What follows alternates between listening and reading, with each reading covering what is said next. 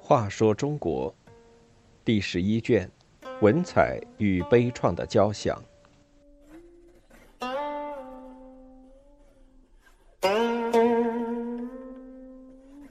十七杀盖一案，草菅人命，官府岂有公道可言？可怜以民，皇帝曾无仁爱挂念。太宗继位时，由于太祖死得不明不白。市井颇有一些流言，但皇家的事谁敢管？没多久，朝廷内外便恢复了往日平静。但由于习惯了太祖的英明，大臣小吏对新皇帝还是有几分不服帖。有一天，东京的繁华街市人来车往，熙熙攘攘。有一个乞丐沿街乞讨，讨到一个小店门口。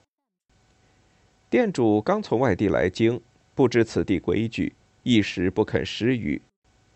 那乞丐便靠在门上大骂。店主见势不对，加倍给钱，又施礼又道歉。那抢讨犯的还不依不饶。原来东京城的乞丐城邦类似黑社会，入帮者多是无赖，一般人惹不起。围观的人越来越多。忽然，人丛中跳出一名大汉，一刀刺死了恶丐，扔下刀就逃走了。人们吓得一哄而散。待官兵来到，凶手早不知去向。第二天，这件案子吵到了朝廷上，太宗大怒，严令道：“竟有人敢在都城白日行凶，这是五代乱世的习气，绝不能放纵，必须严加搜索。”限五日之内破案，否则惩治有关官员。开封尹诚惶诚恐，催逼下面办案，不久便破了案，说是因那恶丐欺人太甚，店主的家人按捺不住愤恨而杀，凶手已捉拿在案。案子审理清楚，报给皇帝过目。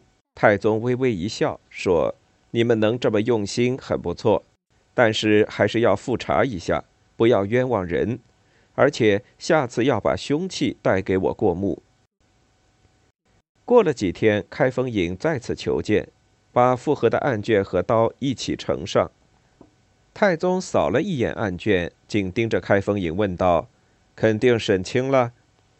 开封尹自信地说：“肯定审清了。”这时，太宗对身后的小内侍使了个眼色，说。把我的刀鞘拿来。小内侍拿来刀鞘，再把凶器往鞘内一塞，竟正好吻合。开封尹一下惊呆了。太宗拂袖而起：“你们这么办案，平日又怎能避免妄杀无辜？”